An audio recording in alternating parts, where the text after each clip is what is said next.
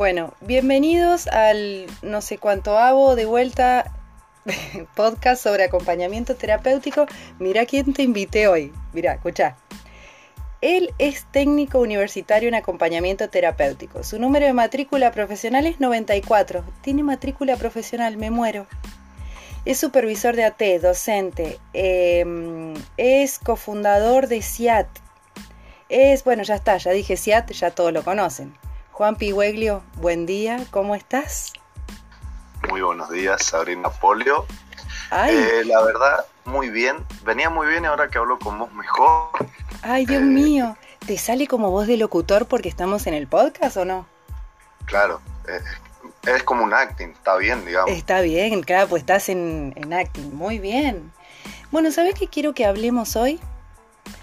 Em, yo te conocí diciendo una genialidad en forma bárbara, ¿viste? En, forma vikinga. Pero, pero no deja de ser una genialidad. No deja de ser una genialidad. Y, y, desde que la escuché la profeso y la profeso con, muchísima, con muchísimo énfasis y vehemencia. Le dedico esta palabra a Federico Gómez. Y quiero que me hables de eso, de las disponibilidades de los acompañantes terapéuticos a la hora de trabajar, ya sea cuando vamos a empezar un acompañamiento o ya estamos en el acompañamiento y no tuve en cuenta las disponibilidades. Eh, ¿Qué es eso de la disponibilidad? Contame. Bueno, eh, todavía recuerdo esa larga charla que tuvimos después de, ese encuentro, fue un meet, no me acuerdo de qué, y vos me hablaste y me dijiste, ¿cómo es eso? Mm. Em, y bueno, y a partir de ahí vi la necesidad de irlo elaborando. Eh, y creo que es algo, digamos, que se pone en juego siempre. Eh, digo, no, solo para el acompañamiento terapéutico o para nosotros los AT, sino en general para las profesiones, ¿no? Que tiene que ver con eh, cuán dispuesto estoy yo, cómo me siento frente a, un, a una persona con, no solo con cierto diagnóstico, ¿no? Porque no, no es solamente eso, sino las particularidades diagnósticas, lo, lo, subyacente a, a eso, eh, diagnóstico, esa etiqueta. E, ese, eh, por un lado, como en, términos generales, digo yo, bueno, toda profesión elige, ¿no? Eh, con, con, qué, en qué especializarse o, o, con qué temáticas trabajar. No sé, por ejemplo, pienso en abogacía y, un abogado por ahí dice, bueno, a lo penal no, me voy más a lo laboral. Entonces, creo que en cualquier profesión se pone en juego esto de qué me gusta, qué no me gusta y con qué me siento cómodo, con qué no me siento cómodo, o qué me genera eh, por ahí diversas eh, sensaciones o, una predisposición, ¿no? Sí. Más allá de un gusto personal. Y después, eh, cuando hablo de, de disponibilidad profesional, ¿no? Tiene que ver con, bueno, qué, qué recorrido eh, teórico, técnico, eh, metodológico también tengo como para abordar tal eh, o cual caso, ¿no? y en eso creo que va muy, muy de la mano con algo que, bueno, vos te debe pasar también en supervisión, que se ve mucho en supervisión esto de cuando hay un desconocimiento específico sobre tal abordaje, ¿no? Mm. Empiezan a aparecer ciertas particularidades en el proceso de acompañamiento, en la cotidianidad, y, hay mucha incertidumbre, mucho miedo, mucha inseguridad que parten o que tienen su, punto de inicio, creo yo, ahí en el desconocer eh, cómo abordarlo, es decir, en la formación. Di un montón de vueltas para decir eso, pero sí. ¿no? el formarnos específicamente eh, respecto a alguna temática, algún déficit, algún padecimiento, y creo que, que ahí también es donde entra esto que vos decías, eh, que es lo que yo llamo en el libro el, análisis estructural del caso, ¿no? Donde ubico como cuatro puntos para, para poder hacerlo, pero que bien sabes vos que, que yo digo esto de el análisis estructural del caso va a estar atravesado por estas dos disponibilidades, ¿no? Tanto personal, de decir, bueno, cómo me siento yo para poder abordar tales o cuales características de esta persona, y eh, con qué recursos metodológicos, estratégicos, eh, teóricos cuento como para decir, bueno, me adentro a, un abordaje con tales o cuales características. Vos sabés, Juanpi, que en general yo creo que nos debe pasar a todos, nuestros profesores y grandes profesores de acompañamiento terapéutico, medio que han hablado de esto y nos han dicho, bueno, cada uno tiene que saber dónde está su límite, ¿no? Pero así, como, como una obviedad, como una cosa, bueno, si pasa, pasa, ¿no? Y viniste vos a ponerle teoría a eso, y te quiero preguntar si, eh, ¿cuál fue la necesidad de ponerle teoría a eso? ¿Será que durante años eh, hay, viste, como una contradicción ¿no? La academia te dice, cada uno tiene que reconocer sus límites, pero por otro lado te dijo que una de las características para ser acompañante, uno de los requisitos es ser flexible. Entonces, ¿pero cómo? ¿Me pedís que sea flexible? Pero después cuando yo detecto que no puedo con esto, me decís, bueno, date cuenta que es una limitación y me tengo que ir y aprendí que tenía que ser eh, flexible. Es como una contradicción que a veces genera mucha culpa, em, como, ay, no soy lo suficiente buen profesional, con esto no puedo, entonces me tengo que ir, evidentemente no estoy a la altura. Viniste vos a ponerle teoría y eso alivia. Pero te quiero preguntar qué fue lo que hizo que, que le pongas teoría a este asunto que parece menor, parece una obviedad, pero más de las veces nos afecta. Sí, está, bueno ahí.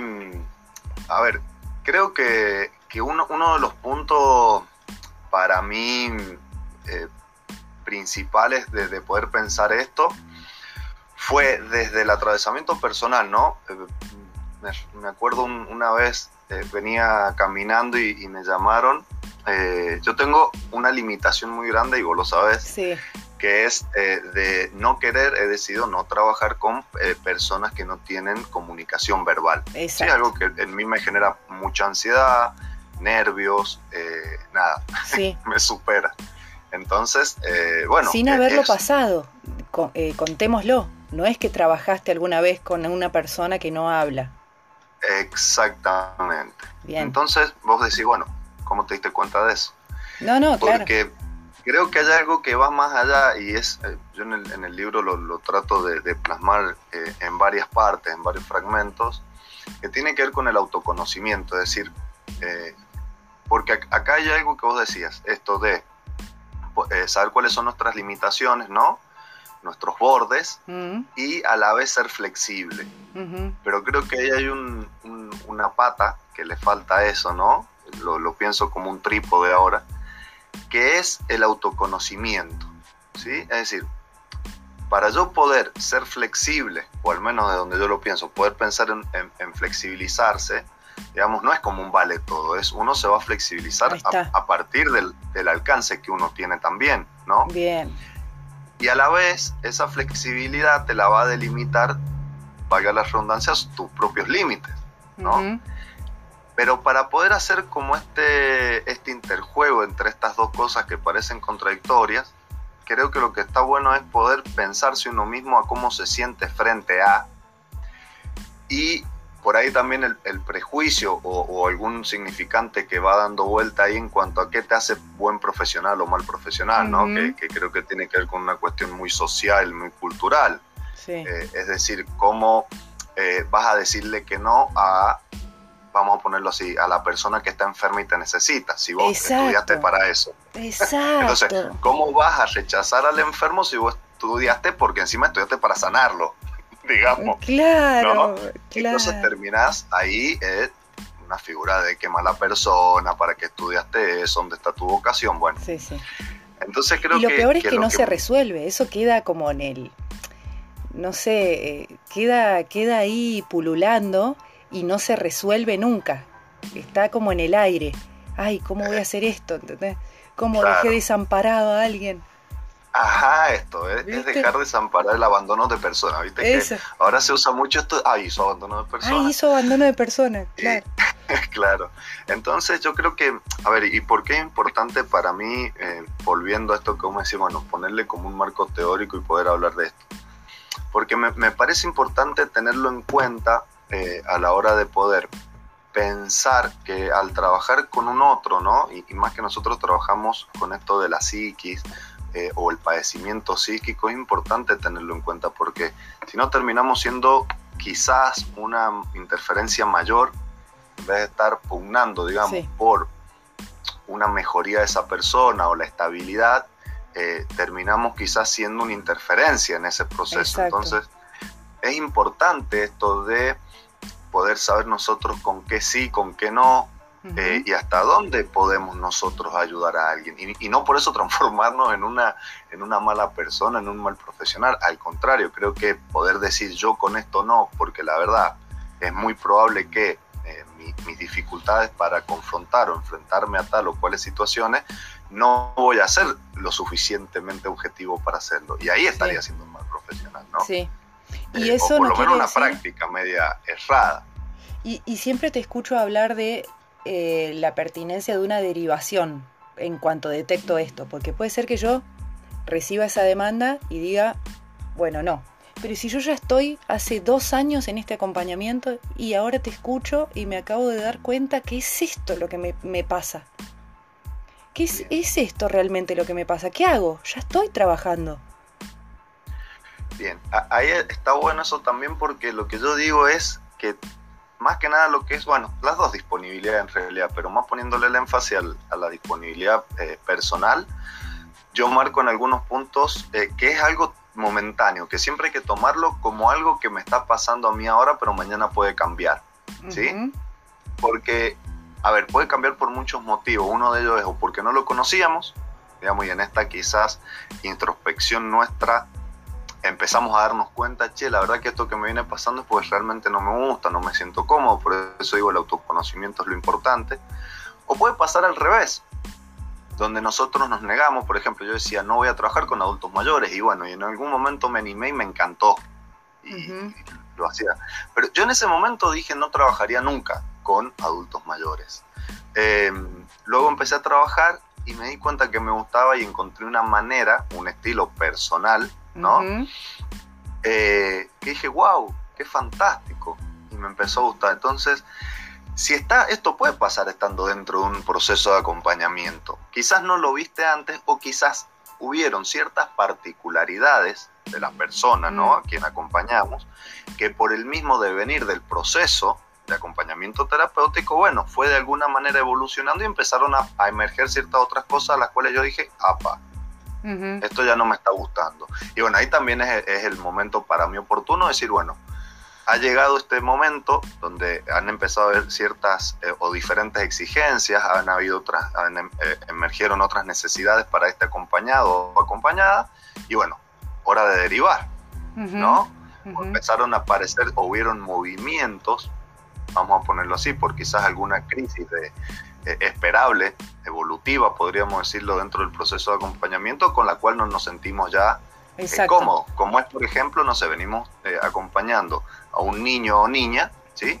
Que empieza a transitar su etapa adolescente, Y hay ciertas dimensiones de la adolescencia con la cual yo la verdad no me siento capacitado o ponen en juego cosas en mí. Exacto. Y entonces digo, bueno, yo con etapa adolescente no trabajo por X motivo por una disponibilidad personal mía. Bueno, derivación. Pero capaz que hacía seis años que acompañaba a esa persona. de eso, hablemos de eso de la derivación, porque me parece eh, re bueno que, que, desdramaticemos eso de me voy porque no puedo, pero mira la gestión que te acompaño a hacer en esta derivación. Porque no es me voy y punto, y resolvelo como quieras. Me tengo que ir en forma prolija, lo más prolija posible. Entonces, Em, no sé, ¿qué implica esa gestión de, derivar? ¿Implica solamente que le diga a la familia o a los profesionales, ah, mira, yo conozco uno que es recopado para esto y va a venir por mí, chau, que te vaya bien? ¿Es solo eso? ¿O es te acompaño a contactar a este profesional, eh, te acompaño y si querés me quedo en la primera entrevista y te acompaño a contarle de qué se trata todo esto? Em, te doy tiempo a que lo encuentres, a que venga algunas veces. Eh, ¿Es algo de eso o te parece que no? Que no hace falta. No, sí, totalmente. Eh, es, poder eh, acompañar el proceso de cierre, ¿no? Creo que tanto la, yo, yo creo mucho en, la, en las aperturas y en los cierres, entonces soy bastante fanático de eso. Ahora, la forma de hacerlo hay miles, porque bueno, también hay ciertos contextos, ciertas situaciones mm. que ameritan hacerlo más lento, más rápido. Eh, eso también creo que, que, queda un poco como, bueno, ver en qué contexto vamos a hacer un cierre y de qué forma, ¿no? Sí.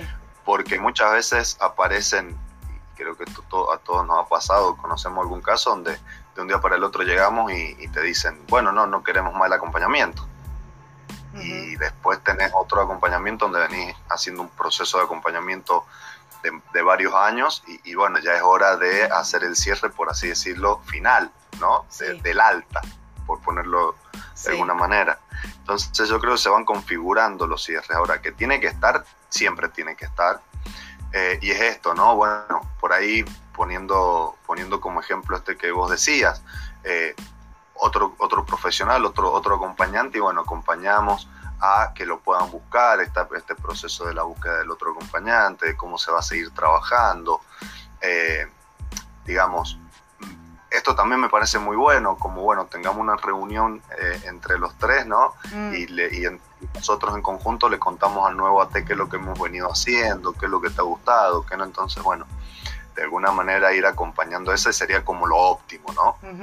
Y después tenés como las excepciones o, maniobras de, cierre por ahí que vamos a tener que ir haciendo también dependiendo de un contexto. Sabemos que por ahí los tiempos en, una institución no son los mismos que los tiempos nuestros. Entonces, de alguna manera, por así decirlo, te ves obligado a hacer un cierre de manera apurada, por hablar en, hablarlo en, criollo, ¿no? Y eso también tiene que ver con las disponibilidades, o sea, me enojé, por ejemplo, me enojé, chau, me voy y no me importa cerrar prolijamente porque estoy recontra enojada. Vos podés creer lo que me hizo el equipo, podés creer lo que me hizo la directora, podés creer lo que me dijo la madre. Como, bueno, no puedo, no puedo cerrar como me estás pidiendo. ¿Qué hago? ¿Está bien que deje pasar un tiempo y, vuelva a cerrar en otro momento, dentro de dos meses, no sé, o ya, ya fue? ¿Qué opinas de eso?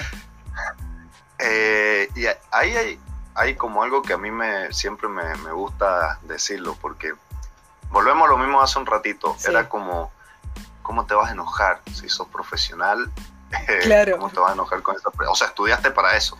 Claro, claro. Eh, para controlar. nosotros, claro, como si nosotros de repente entramos en rol de AT y somos ajenos a cualquier emocionalidad, digamos. Nuestra esfera afectiva es como que se anula. Claro, ¿no? O lo, que digo siempre, ¿viste? Cuando dicen, ah, no sé, yo entro al domicilio o entro a la escuela y dejo todos mis problemas en mi casa. Pero ¿cómo? No puedo eh, cortar a la Sabrina y, y que entre la T. Yo voy, él a ti con Sabrina y todo. Claro, tal cual. Bueno, yo eso un poco también hago el recorrido al final del libro, que es, bueno, poder identificar qué es mío, claro. qué es del otro, claro. o sea, del acompañado, acompañada. Y, y, que pase esto del enojo y el, y el querer irte, me parece algo muy, muy bueno, porque creo que muchas veces esos momentos que caemos por ahí en el, en el prejuicio nosotros mismos, ¿no? Decir, che, qué malo que fui si yo estudié para esto, o sea, como la culpa, ¿no? ¿Cómo voy a perder ese control? Claro, me parece que ahí la, la culpa moviliza algo que es muy positivo, al menos para mí, que es, bueno, pero ¿por qué? Digamos, si, si, para mí esto está mal y, y, se me generó esto dentro y entonces salí como medio eyectado de ahí porque ya no quería soportar más esto, eh, bueno, ¿qué me está pasando a mí con eso? No, ¿y qué hice antes para llegar a este punto? ¿Y qué no hice antes? ¿Qué es lo que no gestioné? Exacto. ¿Qué me quedó afuera del encuadre? Tal cual. Sí, sí, sí. Puede. Muchas veces no solamente por fuera del encuadre, eh, ojo, sino qué cosas no estuve viendo yo. Mm. Y acá entra mucho esto que está en el podcast eh, que has hecho con Mariano y, con Pame del registro. Ah, sí. Pues muchas veces registramos al otro, ¿no? Bueno, ¿qué hizo el acompañado, la acompañada, la familia? Y, dónde está dentro de ese registro nuestro registro diario? ¿Qué sentí con esto? ¿Qué me generó que me dijeran esto?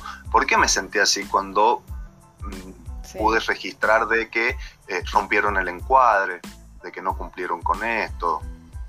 Entonces, yo creo que que ese cúmulo de cosas hace también a que podamos ir vislumbrando, che, estaría bueno supervisar, estaría bueno ir a, terapia, ¿no? Mm. O, che, ¿qué está pasando? Porque hay muchas cosas que me están molestando del encuadre. Bueno, a ver, vamos, reunión de equipo, che, miren, me está pasando esto. Me parece que por acá no es. Mm. ¿Ves? O sea, yo creo que la, siempre la, emocionalidad que nos va apareciendo en lo cotidiano es lo que nos tiene que indicar a pensar eh, o repensar quizás la estrategia o la manera en que estamos maniobrando tal o cual cosa. Entonces, por ahí si, si a alguien le surge esto de, bueno, me enojé y me quiero ir, bueno, ¿qué te suscitó el enojo? Eh, ¿A partir de dónde? O, con qué frecuencia lo empezaste a, sentir? ¿Dónde ubicás el momento en el que Bueno, pero yo me fui yo me fui y, bueno, voy a supervisar con vos, voy a supervisar, no sé, y reviso todo esto que me estás diciendo. Pero yo ya me fui del acompañamiento, no derivé, no hice nada. ¿Y ahora cómo lo soluciono? O ya fue, o ya fue. Para mí, eh, a, a, mi criterio, digamos, haciendo como una ruptura así repentina, ¿no? Sí y casi impulsiva, podría decirte, que me suena ese relato que me decís. Es más, es más de lo que crees, ¿eh? A supervisión a mí me llegan muchos de estos. Eh, y no te hablo de ese que se soportó, soportó, no dijo nada y se va por WhatsApp, ¿viste? Manda un mensajito y dice, mañana ya, a partir de mañana no voy. Bueno, eh, te hablo de ese que viene ya trabajando, trabajando y sí, viene soportando y se va, no puede hacer un cierre prolijo como el que describimos antes. No puede porque está re enojado, soportó, qué sé yo, se va. Bueno, ahí, o sea, por, eso te decía, em, yo creo que como que un retorno eh, podría ser como mucho más eh, perjudicial, podría decirte, o eh, no, no sé si sería tan beneficioso. Yo creo que ahí lo importante es tener en cuenta esto mismo que ya te venía diciendo. Bueno, ¿qué me pasó para no repetirlo? Es decir, como un aprendizaje, vamos a decirlo así, porque eh, en, esa, en esas condiciones, querer retornar a un contexto donde ya hubieron grandes interferencias en el vínculo, que encima vos ponete a pensar, o yo me lo imagino, no solamente con el acompañado o acompañada, sino con el sistema familiar o, todo el, sistema, claro, sí. Entonces ya hay algo ahí que queda, por así decirlo, manchado. ¿Sí? Ya, es algo eh, que no, no va a ser igual. Entonces, para poder pensar un posicionamiento, eh, digamos, terapéutico desde ahí, reencauzar eso sería como bastante complicado. Entonces, bueno, es como, yo por ahí lo, que pienso es esto de, bueno, aceptar que nos equivocamos, que hubo algo que no revisamos y hay que tenerlo en cuenta para la próxima. Y ojo, lo digo sabiendo, porque me pasó. Eh, de hecho, un, confronte, eh, digamos, interesante con, la madre del acompañado, donde, bueno, me pasó esto mismo. Me fui enojado, salí y cuando llegué a supervisión, mi supervisor me dijo, ahí no volvés. o sea, ya no hay eh, vuelta atrás. Me dice, ¿por qué? Bueno, esto que te, ya te explicaba. Claro, se salió de control todo, sí, claro. Entonces, me, lo que me dijo es, en lo posible, si puedes juntarte por fuera del domicilio con tu acompañado y hacer un cierre de un de, o sea, de una hora y media, o sea, como un encuentro como uno más de lo que siempre hicieron. Uno más. Y ahí hacen el cierre, pero y dar una explicación, y dar una explicación, sí. Eso, esa sería como una manera de poder pensar en lo más em, correcto, por así decirlo, ¿no? Sí. Dentro de las posibilidades del contexto en el que se dio esta huida. Sí. Eh, y bueno, y quedó ahí, ¿viste? Eh, por eso te digo, eh, yo creo que siempre hay que tomarlo más como un aprendizaje cuando esto pasa. Porque después, para una próxima vez, si vos llegaste de repente como a salir eyectado así de, bronca y de enojo, bueno, es porque viene habiendo todo, pues, digamos, un proceso por detrás, que es lo que yo le llamo los, vacíos de encuadre. Que otra vez desatendí, otra vez desatendí. Exactamente. Ay, te usé la palabra desatendí porque ¿qué atendemos cuando atendemos? Ay, no, si te... Escúchame, te quiero hacer una última pregunta y con esto cerramos, pero hace un ratito en, esta conversación dijiste algo así como, sí, yo siempre lo pensé como dos elementos, pero ahora que estamos charlando le podría poner una tercer pata, algo así dijiste. Sí. Y vos sabés que yo soy una enamorada de esas notas al pie, esas conversaciones que, que, viste, que charlando generan muchas notas al pie y te cambian, este, le dan una vuelta de tuerca a lo que vos ya venís pensando, viste, una cosita así. Te quiero preguntar si vos tuvieras que nombrarme alguna o algunas de esas cosas que te pasaron eh, por conocernos en, en pandemia, en cuarentena, con muchos acompañantes de todo el país. Algo que vos venías pensando y que por charlar con otros dijiste, ah, mira qué bueno, eh, le voy a dar esta vuelta de tuerca. Eh, muy bueno, muy bueno. Bueno, eh, particularmente hay algo que me pasó con vos de lo que dijiste cuando hablamos en, aquella vez que estuvimos en tu casa, que yo voy a visitarlo y a conocerlo que fue cuando estuvimos hablando de esto de qué hace terapéutico al acompañar, y esto que yo digo, está la posibilidad de acompañar terapéuticamente sin equipo. Sí.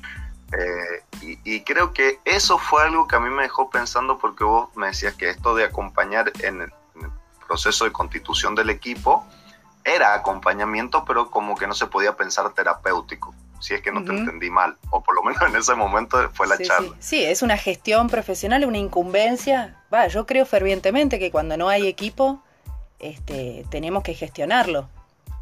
Si vemos la necesidad, ¿no? Exactamente. Entonces ahí me, me quedó mi, digamos, me quedé pensando y dando vuelta esto de por qué no sería terapéutico y sería mero acompañamiento. Y bueno, eso también es lo que motiva mucho al, al último capítulo del libro y tomo eso. Ajá. Eh, si bien no hago como una cita eh, específica, porque bueno, eso va a ser algo de lo del segundo libro, eh, pero sí me, ayudó mucho eso, mm, por ejemplo, de, lo que vos me aportaste.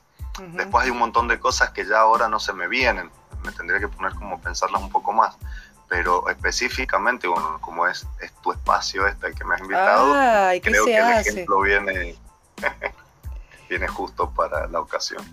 Bueno, Juanpi, te quiero agradecer. Es súper interesante este tema, por eso quería charlarlo con vos. Y te agradezco, te mando un beso. Me encanta que hayas estado en un podcast. No podía faltar en, el ciclo de podcast. Así que gracias. Gracias a vos, Abri. Ha sido un placer compartir este rato con vos. Así que ya sabes, cuando quieras, puedes contar conmigo. Ay, Dios mío. Bueno, una de las personas que más me hace reír en el mundo el Juanpi Weglio. Gracias, Juanpi, te mando un beso. Chao, chao.